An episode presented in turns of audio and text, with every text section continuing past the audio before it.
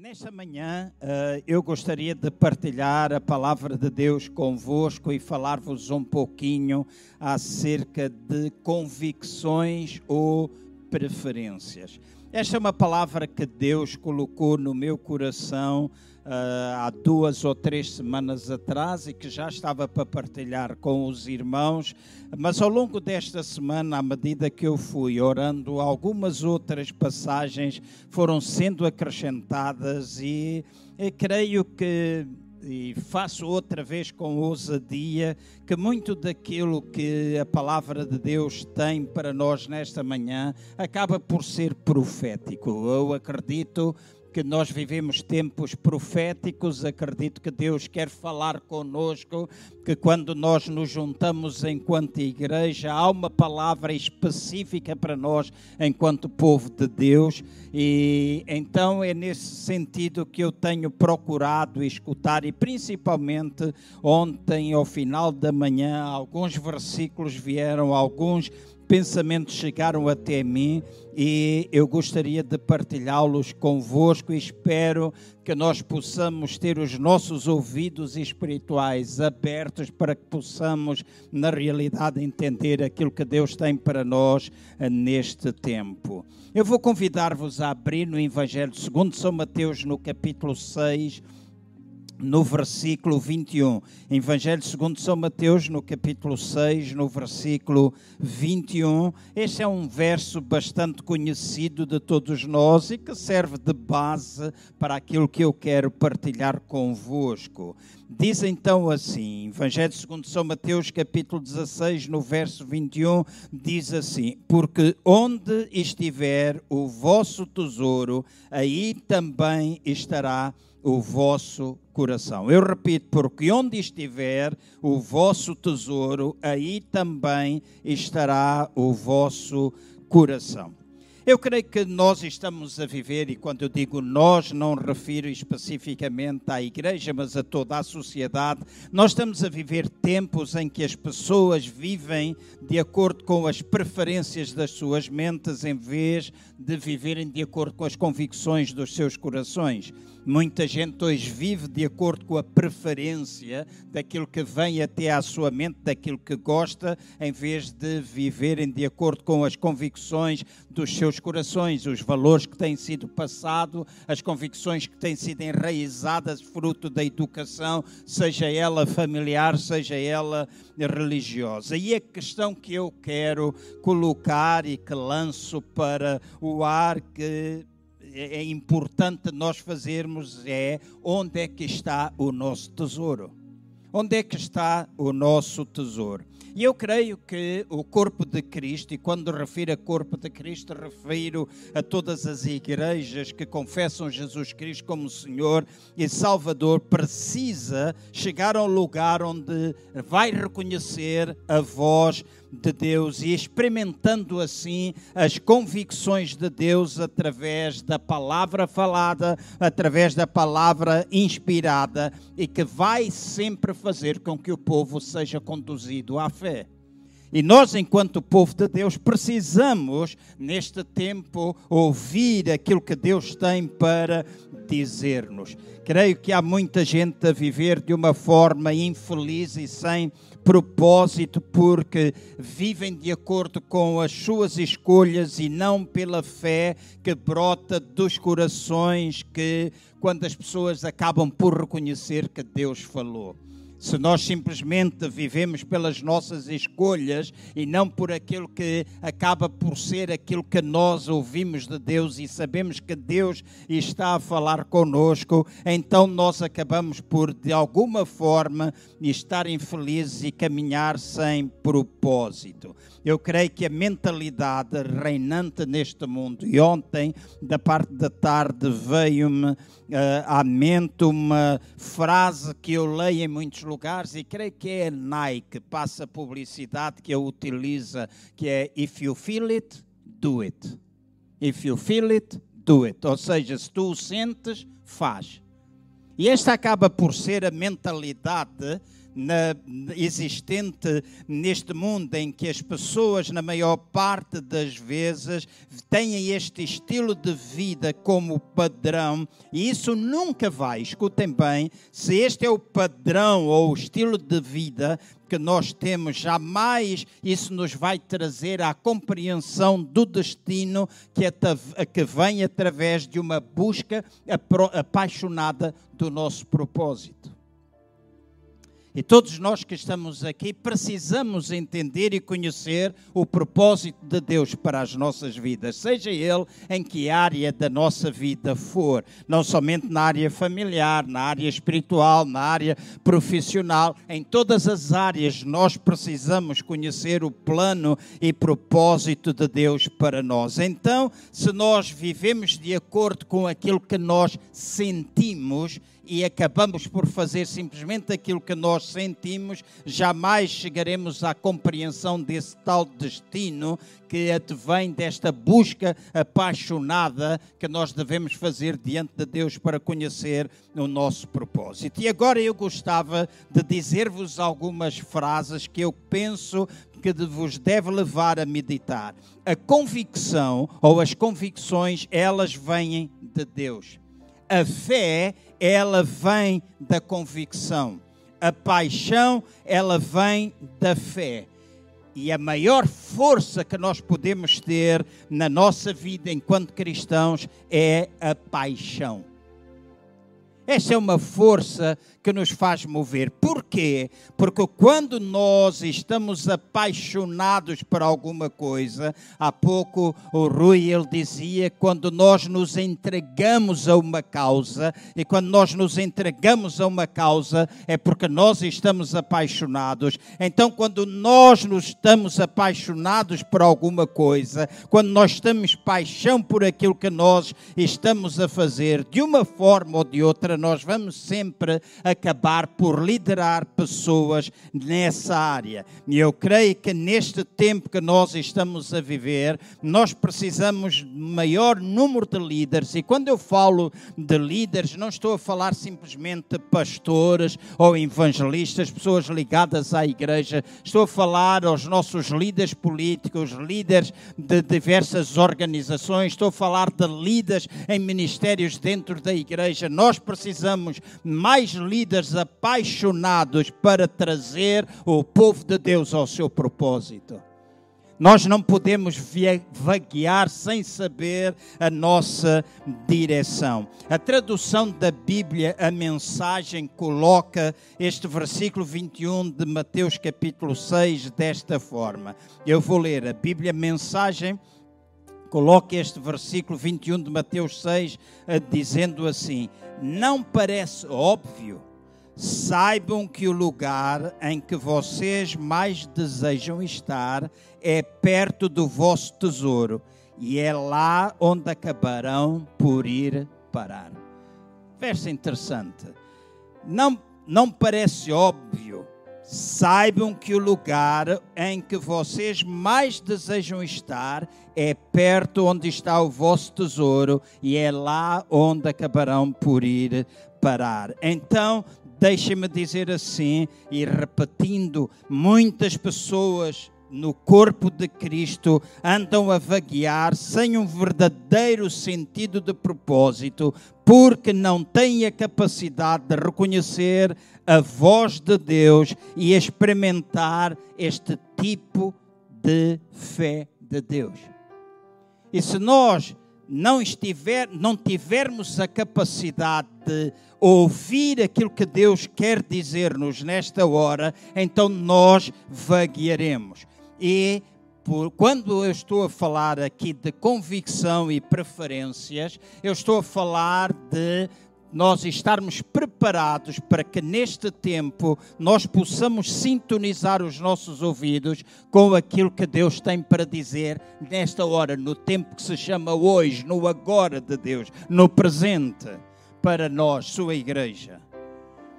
O dicionário Webster diz que convicção, escutem bem, convicção é o estado de ser convencido pela sua consciência. Eu repito, convicção é o estado de sermos convencidos pela nossa consciência. Depois ele diz que preferência é preferir ou escolher uma coisa em vez de outra. Repito, preferência é nós escolhermos ou preferirmos uma coisa em relação a outra ou em vez de outra. Então eu quero que todos nós percebamos que o grande desejo de Deus é que eu e vocês possamos viver por convicções e não por preferências. Isto manifesta-se em muitas áreas da nossa vida. E eu tenho descoberto que no corpo de Cristo acaba por haver estes dois lados, ou estes dois campos, ou estes dois terrenos, como nós quisermos chamar. Há quem viva, escutem bem o que eu vou dizer, há quem viva por convicção e há quem viva por preferência, mesmo no corpo de Cristo. Também tenho descoberto ao longo dos anos que aqueles que vivem por preferência normalmente desdenham ou desprezam aqueles que vivem por convicções. E as pessoas que não vivem pela fé sempre desdenham e odeiam, entre aspas, ou desprezam aqueles que baseiam a sua caminhada em Deus pela fé. E basta olharmos para aquilo que passa à nossa volta, mesmo no corpo de Cristo, nós vamos ter de concordar com isso que eu acabei de dizer.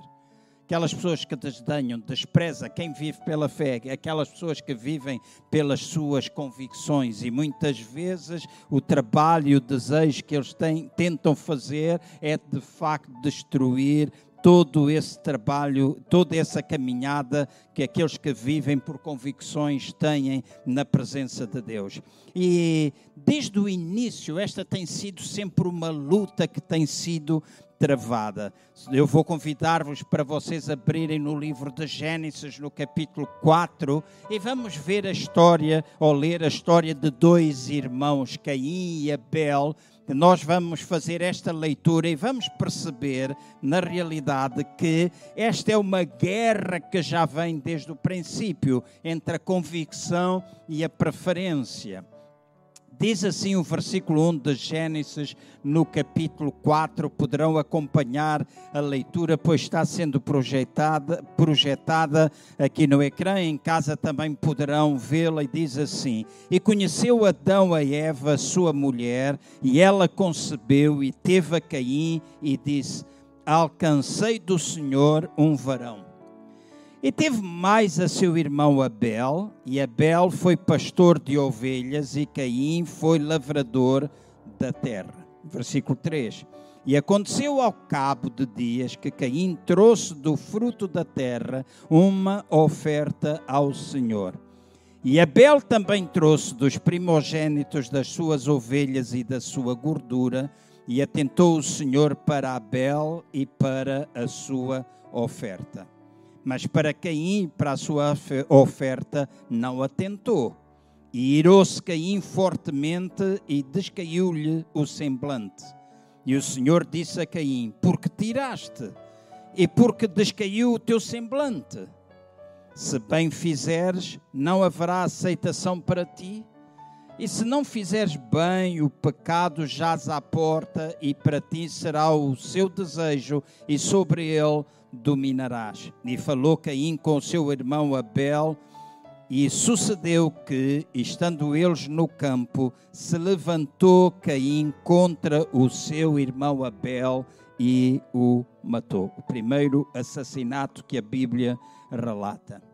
Então, nós lemos aqui que o Senhor aceitou ou atentou para Abel e aceitou a sua oferta, mas em relação a Caim, diz a palavra de Deus que ele não atentou para Caim, nem tampouco aceitou a sua oferta.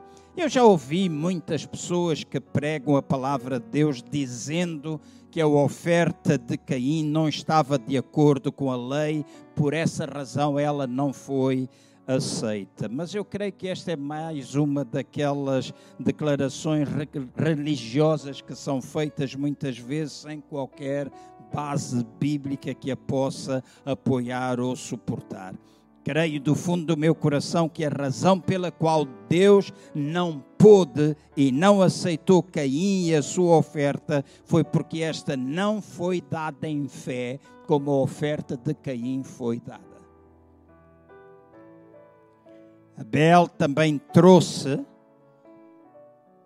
o primogênito do seu rebanho e da sua gordura. Mas a diferença entre uma oferta e a outra está no facto de que Abel trouxe o primogênito do seu rebanho e ele estava a fazer isso com convicção de Deus, Portanto, a sua oferta foi trazida em fé, e diz que a oferta trazida em fé agradou a Deus.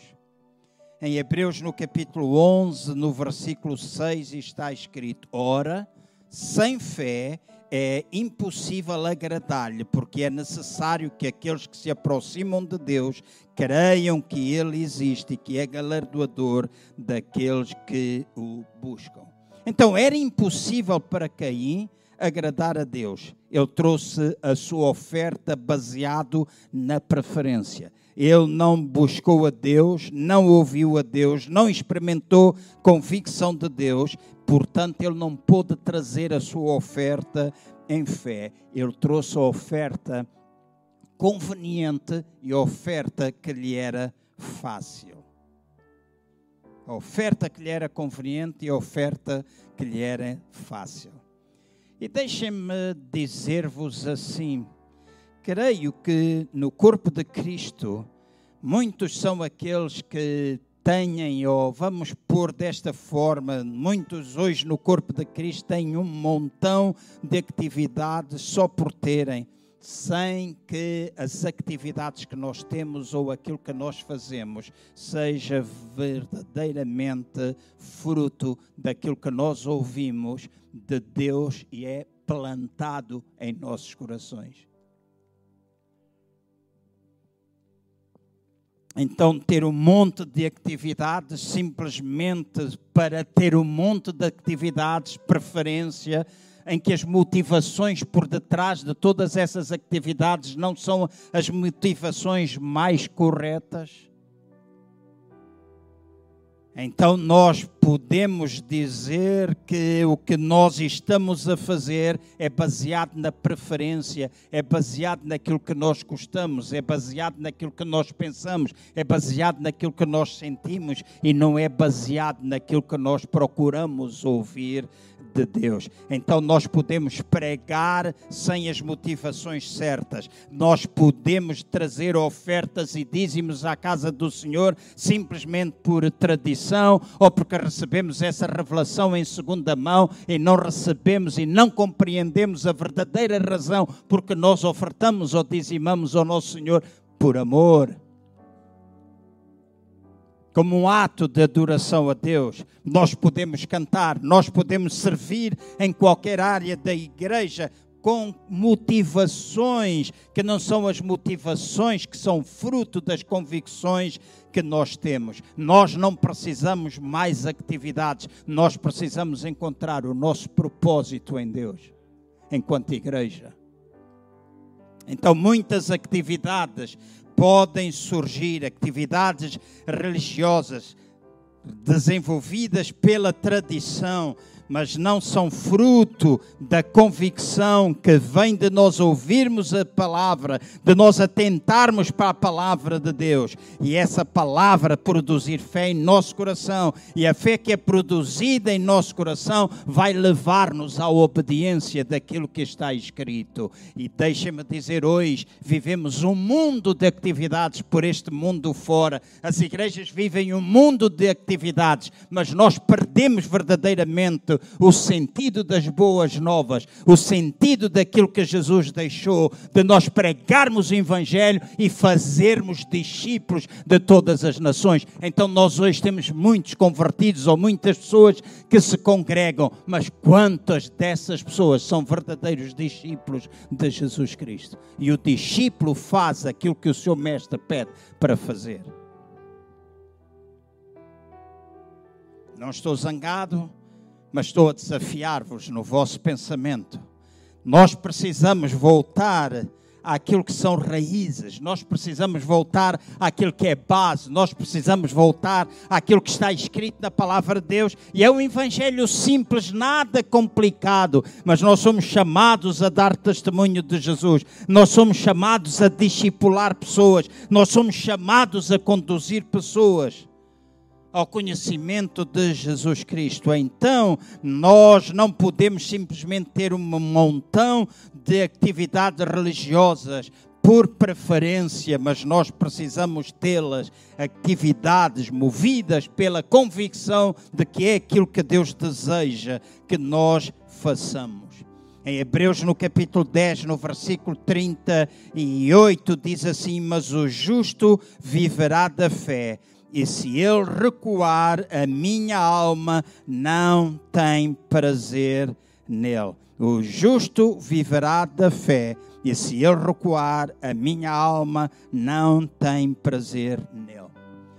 E ontem de manhã, ou final da manhã, eu escrevi isto que eu pus aqui nos meus apontamentos quando sentado à minha secretária orava um pouco, procurava ouvir de Deus eu escrevi assim: há uma batalha espiritual a acontecer, muitas vezes trazida para o lado carnal, o que não é correto ou bíblico, por mais espiritual que queiram fazer crer ou para ser, entre o viver por convicção e o viver por preferência. E por razões óbvias, envolve quem de uma ou de outra forma e essa batalha espiritual aumentará e o corpo de Cristo está envolvido nela. Eu volto a repetir: uma batalha espiritual está a acontecer, muitas vezes trazida pelo lado carnal, o que não é bíblico, o que não tem nada de correto de acordo com as Escrituras, mesmo que a gente queira fazer parecer essa batalha espiritual alguma coisa espiritual, mas não deixa de ser carnal, e isso é trazido para este campo de batalha entre quem vive por convicção e quem vive por preferência.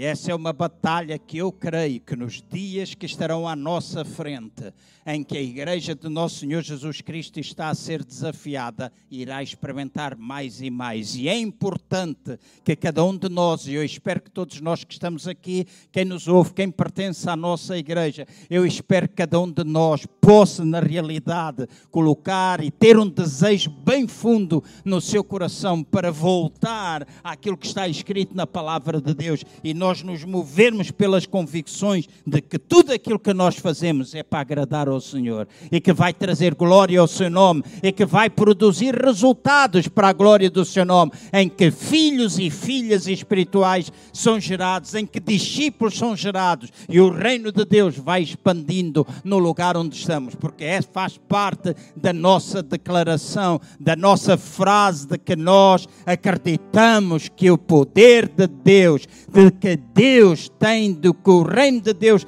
tem de se expandir e influenciar todas as áreas da nossa sociedade. E isso acontecerá à medida que nós, nos nossos locais de trabalho, fizermos aquilo que está escrito, ou seja, nos nossos locais de trabalho, nós nos movamos por convicção e não por preferência.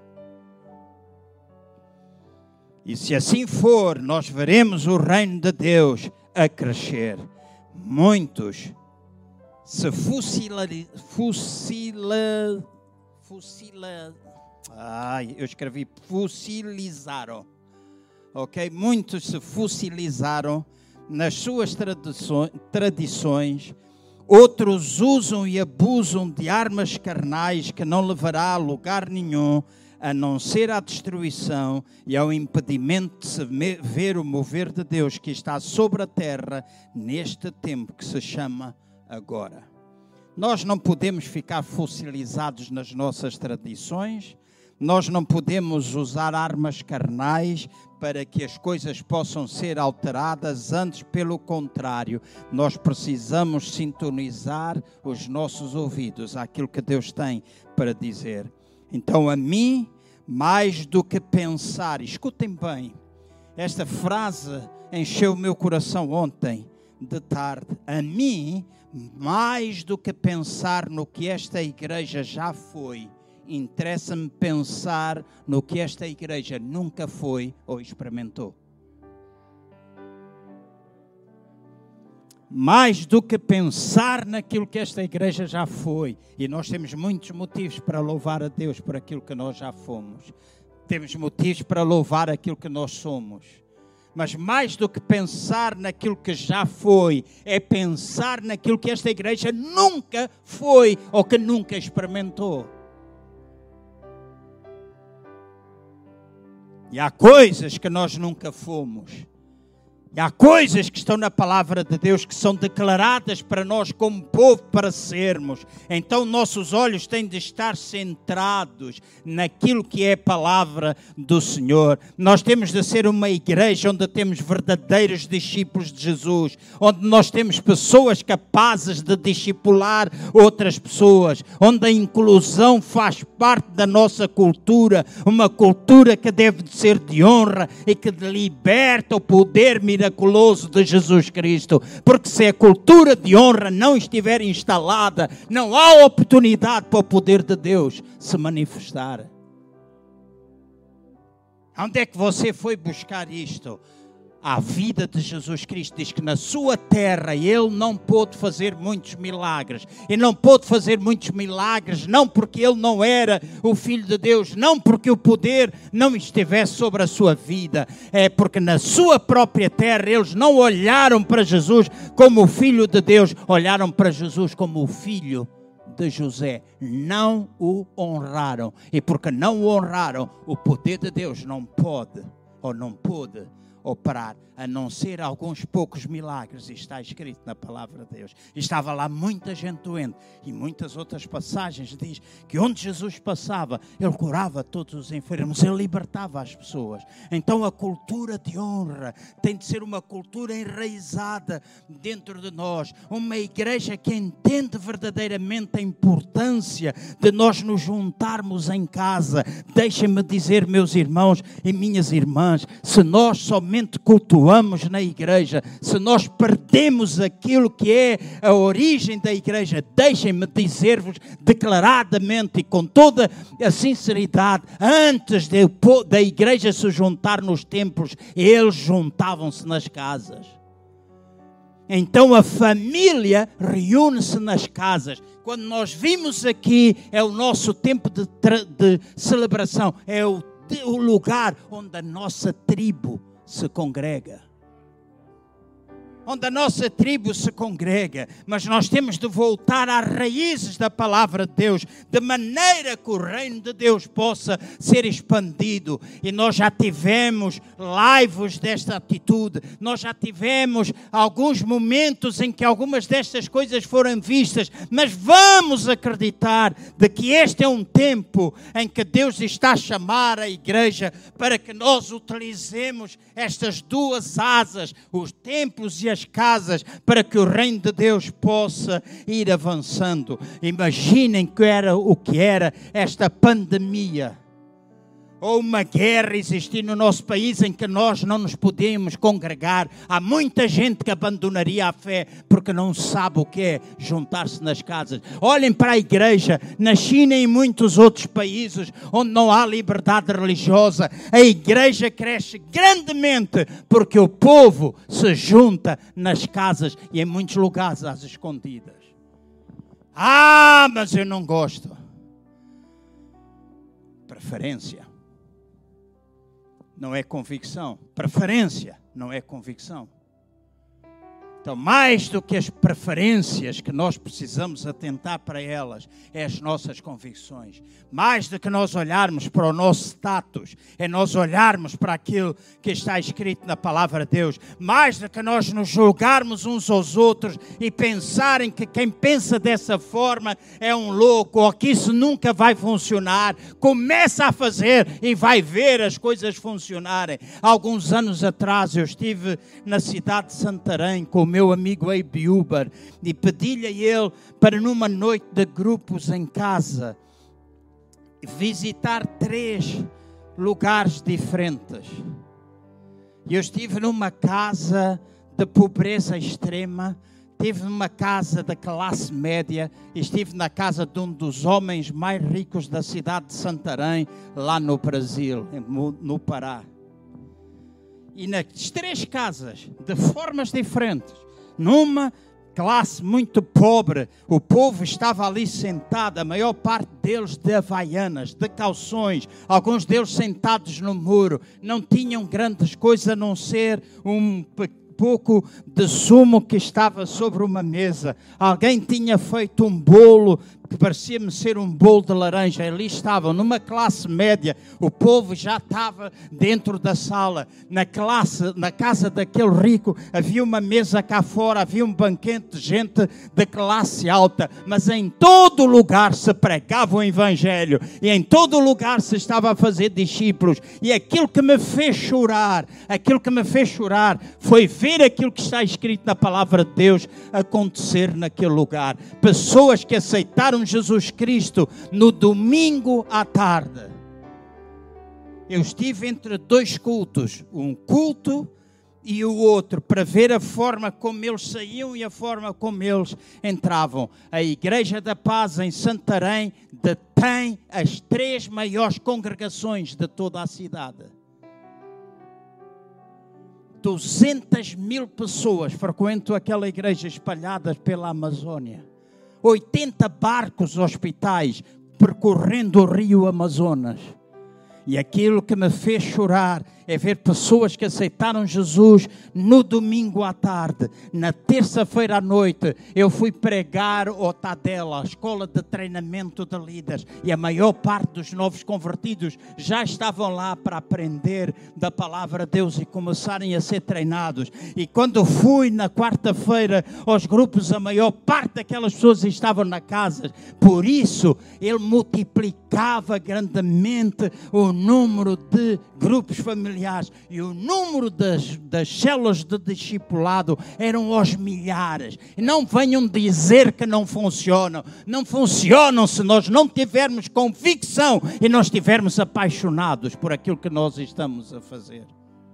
E se nós estivermos dispostos a cumprir aquilo que está escrito na Bíblia, ah, isto não funciona, isto é Portugal, ah, nossa cultura, ah, nós estamos na Europa, isso é para o Brasil. Não! A Bíblia não está limitada à cultura dos países. Há uma cultura que é a cultura do reino. E a cultura do reino nós temos de implantar temos de passar a olhar outra vez para a palavra de Deus com convicção de que aquilo que está escrito nela é aquilo que Deus deseja. Eu não vou expandir muito o que está no meu coração, espero pela altura pró própria. Mas no outro dia, quando eu orava em casa de manhã, eu vi esta igreja abrir outras igrejas. Vamos chamar maluco, chamem-me aquilo que vocês quiserem. Mas Deus está a chamar-nos para experimentar alguma coisa que nós nunca experimentamos. E tudo vai depender preferência ou convicção. Preferência ou convicção. Temos de ser uma igreja onde o amor é a marca. Em Lucas 11, 50 diz: Para que desta geração seja requerido o sangue de todos os profetas que, desde a fundação do mundo, foi derramado. Esta é uma passagem que se refere ao sangue de Abel que foi derramado por Caim, mas de alguma forma nós podemos aceitá-la como uma referência àqueles que hoje sofrem de resistência, aqueles que no passado foram atacados pelas suas convicções, ao sangue de muitos pastores antigos que pagaram um preço para que o Evangelho chegasse até nós nesta nação. E esse sangue clama. Eu nasci em Angola. Meu pai foi das primeiras pessoas a converter-se ao Evangelho. Pessoa de raça branca. Minha mãe tem raça negra à mistura. Meu pai, primeira pessoa, foi o terceiro a, converter-se ao Evangelho em Porto Ambuim.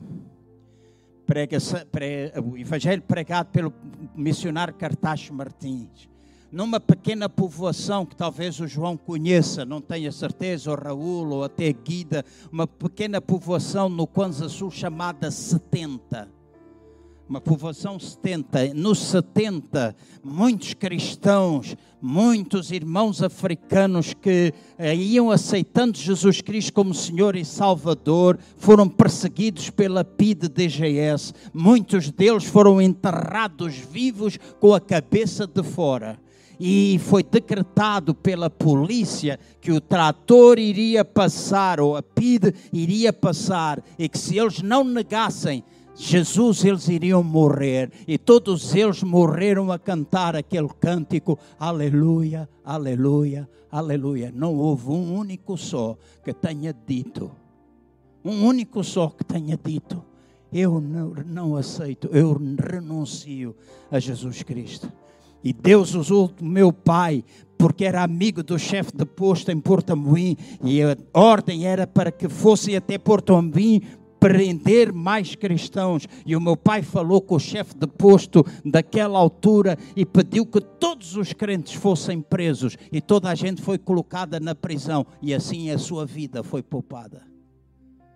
Gente que pagou um preço pelas suas convicções não pelas suas preferências, porque pela preferência ah, as coisas não teriam acontecido assim. Então deixem-me dizer, muita gente hoje é atacada pelas suas convicções, mas nós não podemos querer viver segundo as nossas preferências, fazendo aquilo que parece certo aos nossos olhos, agradando simplesmente aos nossos desejos egoístas, aos nossos pensamentos, às nossas ideias, às nossas tradições, às nossas tradições, de uma forma, fazendo as coisas através de uma forma carnal de nós olharmos para a obra de Deus, sem permitirmos que o Espírito Santo de Deus nos convença através da sua palavra falada. E nós precisamos voltar a ser convencidos pela sua palavra e pelo Espírito Santo. Santo de Deus.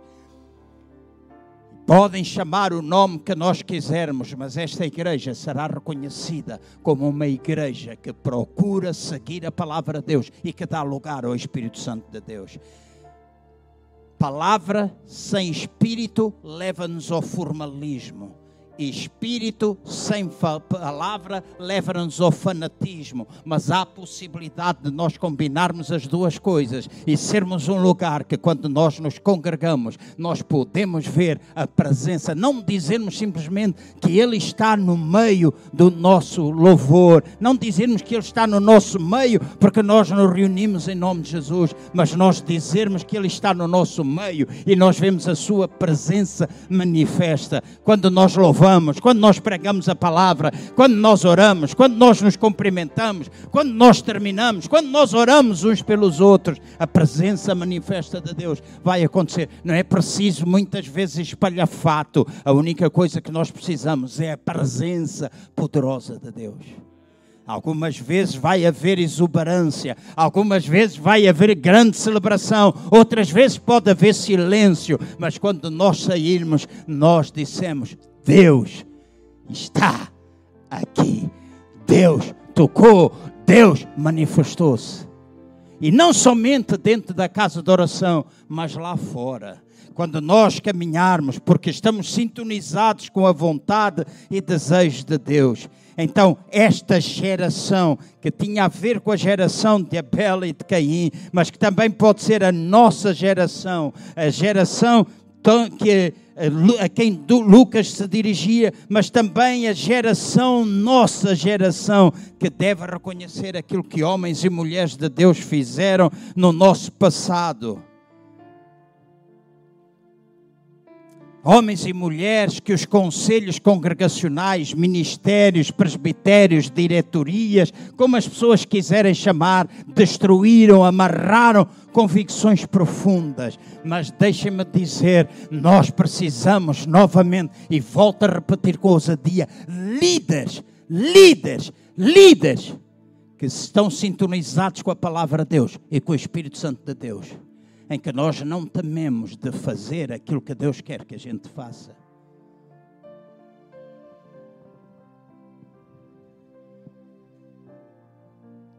Quero conduzir-vos e preparar para concluir.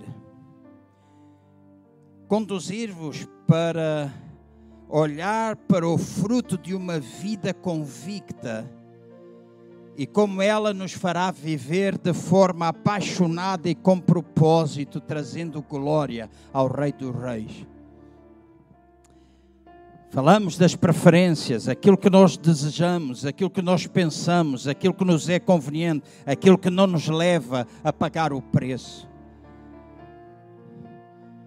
Não temos de ser saudosistas eu estou grato a Deus porque em muitas partes do mundo há uma nova geração a levantar-se de gente comprometida. Portanto, não olhamos para o corpo de Cristo, eu não olho de uma forma negativa. Não olho para esta igreja de uma forma negativa. Há gente disposta a pagar o preço aqui dentro. Mas nós precisamos mais e mais gente comprometida, em que quando chove estão no culto na mesma, sem medo de encolher porque a chuva não nos encolhe, e se encolher a roupa, Deus nos abençoará para comprar outra nova. Nós não morreremos de calor aqui dentro. Gente comprometida, gente que paga o preço, gente que está disposta a dar um passo mais além em favor, entregues à causa, em favor do reino de Deus. Então, a paixão que é a nossa força motivadora tem influência. E escutem bem, as pessoas lá fora estão à procura de líderes apaixonados a quem elas possam seguir. Os teus vizinhos olham para ti, os teus colegas de trabalho olham para ti, na igreja as pessoas olham para ti e precisam ver pessoas apaixonadas por aquilo que estão a fazer e no serviço do reino de Deus. Então a paixão tem influência. Então a vida de um homem ou de uma mulher apaixonada pela vida vai trazer grande influência às pessoas com quem eles entram em contato. Se eu estou apaixonado, a minha vida vai apaixonar a vida das outras pessoas que estiverem ao meu redor, pela maneira como eu falo, pela maneira como eu me comporto, pela maneira como eu vou agir, pela maneira como eu me dirijo, pela maneira como eu procuro edificar. A nossa vida vai trazer influência se nós estivermos apaixonados por aquilo que nós estivermos a fazer. Eu tomei nota de algumas, eu tenho alguns livros de meditações e pensamentos. E tenho um livro que traz, uh, ligado à liderança, que traz pensamentos de muitos homens de Deus. E há um que é Bill Hybels, que muitos de vocês provavelmente já leram livros acerca dele. Ele diz assim: as pessoas não se comprometem, elas tornam-se complacentes. A pessoa não se compromete, ela torna-se complacente. E este às vezes é um problema na igreja. A falta de comportamento, comprometimento leva à complacência. Não deixa andar. Ah, vai-se fazendo. Ah, isto é quando sobra tempo. Ah, eu agora não sei quê. Mas deixem-me dizer, todos nós precisamos ganhar o nosso pão, todos nós precisamos do pão para a nossa boca, todos nós precisamos vestir, todos nós precisamos cuidar dos nossos filhos, todos nós. Foi assim no passado, é assim no presente, será assim no futuro. No outro dia, falava com alguém que dizia: Eu não quero ter filhos porque tenho medo de ter filhos, eu não sei se eu vou ter dinheiro para cuidar os filhos. Eu tive três filhas biológicas, tive uma filha adotiva e deixa-me dizer, não tinha dinheiro para as criar todas, mas nunca lhes faltou nada. E algumas vezes elas comeram e o pai e a mãe não comeram porque todos nós que estamos aqui sabemos que se vamos estar à espera de ter as condições todas para ter filhos, nunca teríamos filhos, certo? E às vezes é se eu tiver isto, se eu tiver aquilo, se eu tiver aquilo outro. Então a falta de compromisso leva à complacência.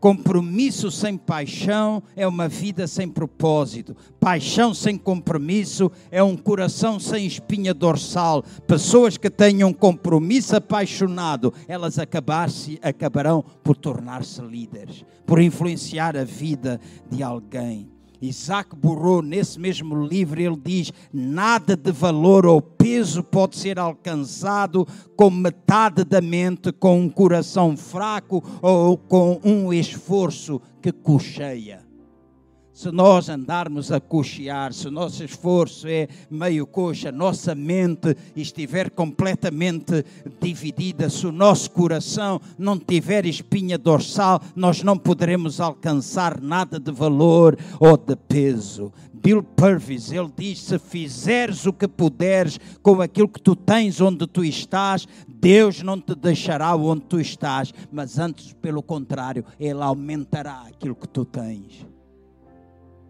Então, se nós fizermos aquilo que nós pudermos, pudermos com aquilo que nós temos, nós vamos ver o aumento de Deus. Aquele velho ditado: se não tens cão, caça com gato. Mas vamos caçar.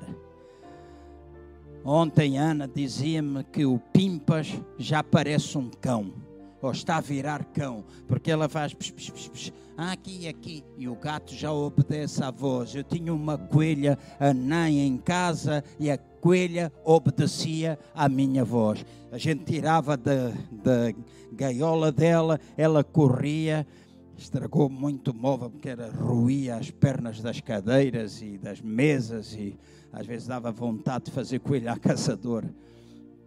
Mas ela fazia, chamava-se Carolina e ela ia para a sala eh, de família, ali estava, brincava, fazia lá umas caganitas, às vezes no chão, que vale que eram sempre duras, era fácil de apanhar, e andava ali, e quando eu me levantava da sala e dizia Carolina Casinha, a Carolina ia, obedecendo à minha voz, punha-se em frente à gaiola, eu tirava a tampa e dizia dentro, e ela saltava lá para dentro e eu tapava. Eu dizia: Esta coelha é esperta. No outro dia, em Aveiro, vi um rapaz que fez, mora na Fonte Nova até ao centro comercial do Fórum, é aproximadamente um quilómetro, vamos dizer assim. Ele vai a pé e a coelha vai ao lado dele.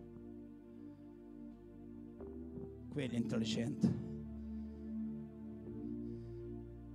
A gente pode ter coelhos, a gente pode ter gatos, a gente pode ter cães, mas vamos caçar. Vamos pegar naquilo que a gente tem, colocar ao, ao serviço de Deus. Ele vai querer aumentar. E agora escutem bem: a paixão é aquilo que marca a diferença entre aquilo que é comum e aquilo que é extraordinário. É paixão.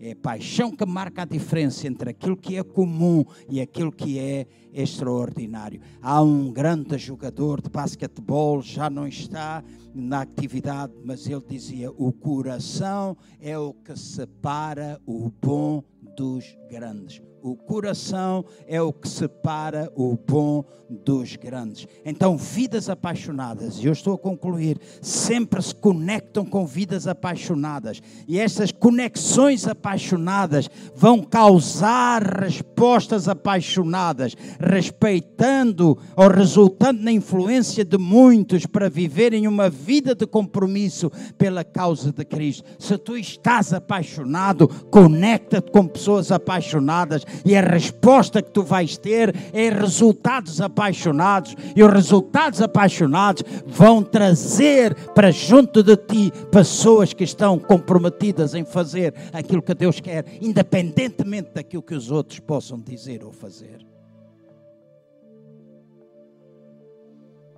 Quando Josué e Caleb foram em direção a Canaã, juntamente com os outros dez espias, eles tiveram a oportunidade de decidir se iriam viver por convicção ou se iriam viver por preferência. Mas, como resultado pela sua paixão pelas coisas de Deus, eles foram os únicos dois entre aqueles dez, entre aquela geração mais velha, eles foram os únicos que entraram na terra que manava leite e mel então a paixão dos seus corações levou-os a ver os gigantes como os, como os gafanhotos aos seus olhos. A palavra de Deus não diz que eles se viram como gafanhotos, diz que os gigantes eram gafanhotos aos olhos deles. Então, aquelas grandes batalhas que nós temos diante de nós, aquelas grandes dificuldades que nós temos diante de nós, e nós podemos ter, enquanto igreja, dificuldades, batalhas, muralhas, mas vamos olhar para essas coisas como gafanhoto, vamos dizer: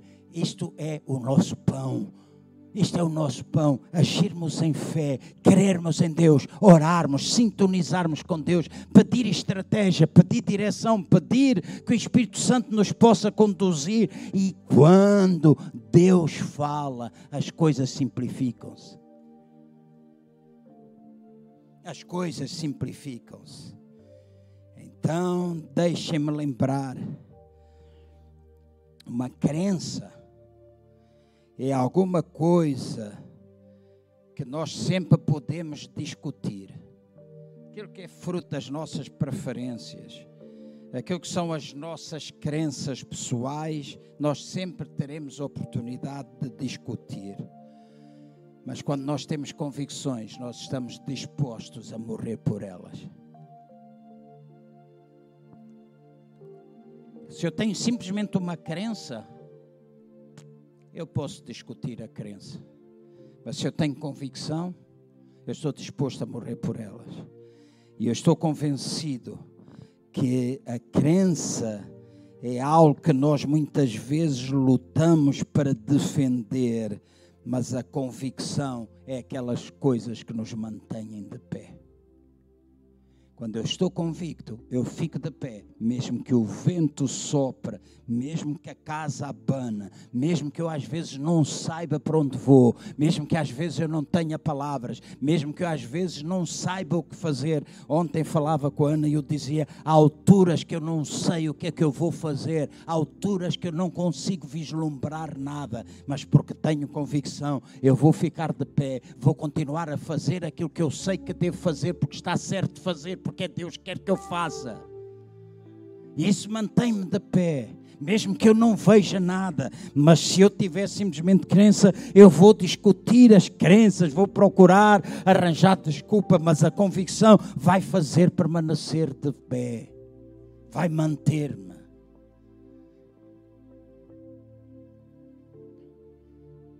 E esta é a hora. E eu termino com isto. Esta é a hora não apenas de termos seguidores, mas de sermos líderes que levantam discípulos, que se transformam em líderes, que por sua vez levantam outros discípulos para eles serem líderes. Aquilo que nós acreditamos e tanto apregoamos, a mentalidade de liderança geracional, tem de estar presente nesta igreja. Eu volto a repetir: aquilo que nós temos na nossa declaração, no nosso compromisso, somos pessoas de liderança geracional, multigeracional. Olho para o passado, uma igreja multigeracional. Lembro-me bem, lembro-me bem. No presente, Estamos um pouco aquém, mas à frente nós vamos ser. Mentalidade multigeracional tem de estar presente. Então, o desafio para nós todos é nós fazermos discípulos, é nós não pensarmos que somos super estrelas. Eu, enquanto pastor, tenho de levantar outros pastores aqui dentro. Pessoas que possam continuar quando eu já não tiver tanta força como eu tenho agora, e agora não tenho tanta como eu tinha aos 40, mas ainda tenho alguma. Mas neste tempo, enquanto há força, levantar líderes na super igreja, nos grupos de louvor, na, nos assistentes, no trabalho do som, nós levantarmos líderes que, por sua vez, fazem outros líderes, aunque nós não pensamos que somos super estrelas, porque o tempo que nós vamos viver é um tempo que não há lugar para super estrelas, há um tempo que nós vamos viver em que o corpo de Cristo todo está em operação. Não significa significa que não haja liderança, porque um corpo sem cabeça é um monstro. Tem de haver liderança, mas todos nós estamos a trabalhar para que todo o corpo se possa pôr em movimento, ou esteja em movimento. Então, esta é a hora, esta é a hora de nós, na realidade, estarmos sintonizados com a palavra, vermos esta mentalidade multigeracional e a maneira de nós conseguirmos isso é termos a convicção apaixonada apaixonada em tudo aquilo que nós fazemos ou dizemos, segundo, seguindo sempre os padrões estabelecidos pela Sua palavra e que nos são revelados pela comunhão íntima com Ele.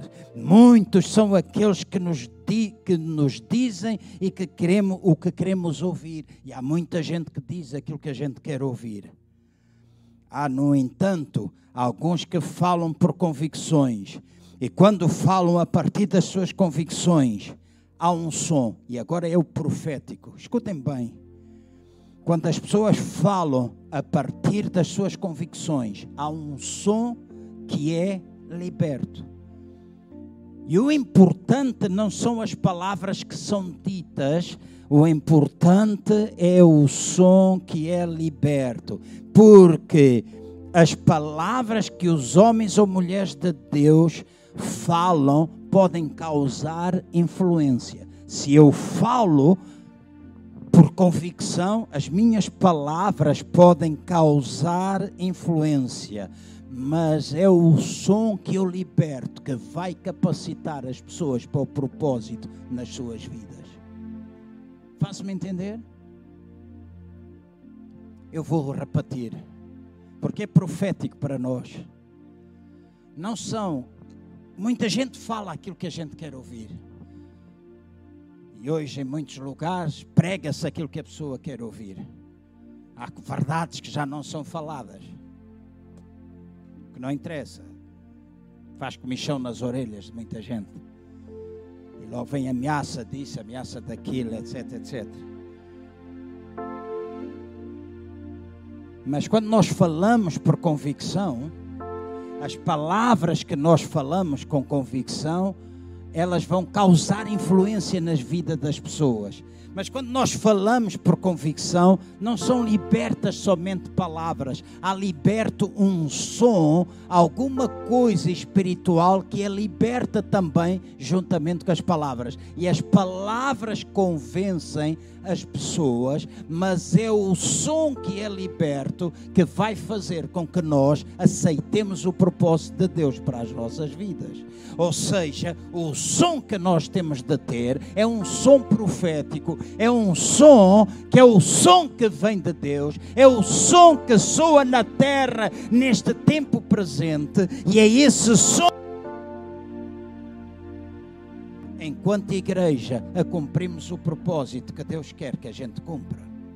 Não são só palavras, porque de palavras está o mundo cheio.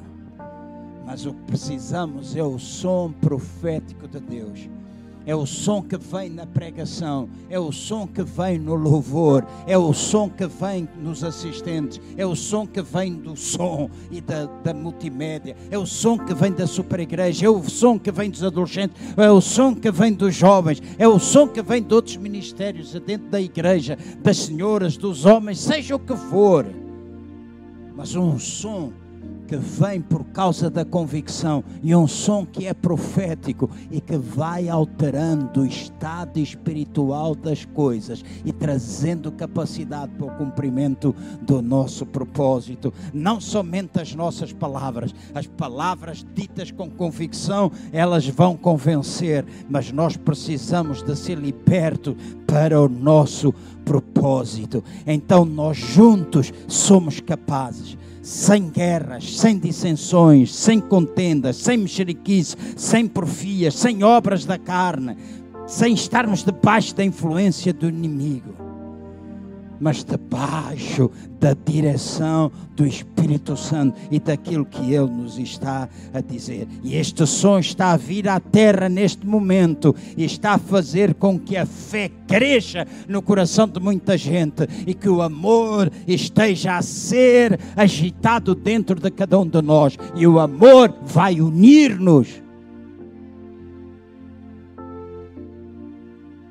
Não somente a fé crescer, não somente nós começarmos a crer em coisas maiores, mas nós estarmos unidos pelo amor de Deus. Isso é fruto do som, é fruto também do resultado da nossa intimidade com o nosso Deus e Pai, de nós deixarmos afinar os nossos ouvidos espirituais para que nós possamos ouvir o som que vem deste terceiro céu. E quando nós começarmos a ouvir este som, então nós começaremos a descobrir o nosso propósito e o nosso destino. Isso vai causar com que muitos cheguem a um relacionamento pessoal com Jesus Cristo.